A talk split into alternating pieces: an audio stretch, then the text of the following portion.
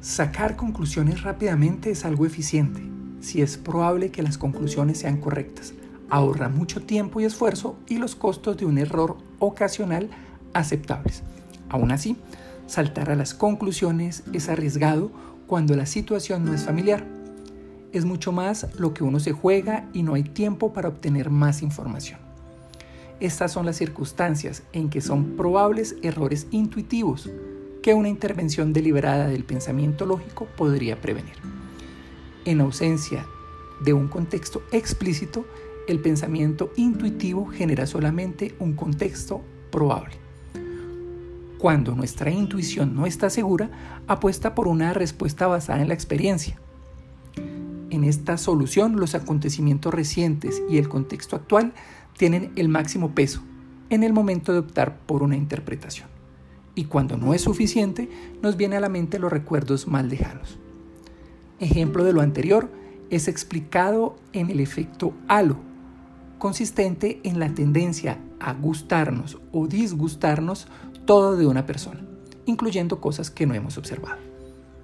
El efecto halo, o como los psicólogos lo denominan, la coherencia emocional exagerada, es una buena forma de entender los sesgos comunes que desempeñan un papel importante en nuestra manera de ver a las personas y las situaciones. Imaginémonos las siguientes personas. Luisa es inteligente, diligente, impulsiva, crítica, testaruda y envidiosa. Luis es envidioso, testarudo, crítico, impulsivo, diligente e inteligente.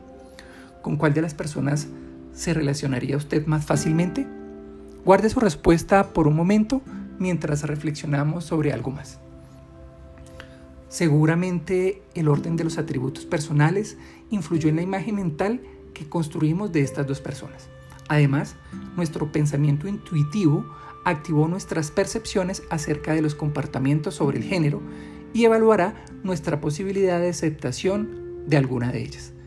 Esa aceptación es obviamente un ejemplo del efecto halo, que en última instancia es una forma de pensamiento intuitivo llegamos a la conclusión de aceptar a sujetos imaginarios con información muy escasa. Podemos pensar que la medida del éxito del pensamiento intuitivo es la coherencia de la historia que se ocupa en crear. La cantidad y cualidad de los datos en los que se basa la historia son en gran parte irrelevantes. En otras palabras, cuando la información es escasa, cosa que comúnmente ocurre, nuestra intuición opera como una máquina para construir conclusiones con pocos datos. Lo anterior podríamos aplicarlo, por ejemplo, a la comprensión del éxito de las noticias falsas. Estas piezas comunicativas, a pesar de contar con evidencia limitada sobre sus afirmaciones, estimulan nuestro pensamiento intuitivo, que goza con la oportunidad de llegar a conclusiones inmediatas.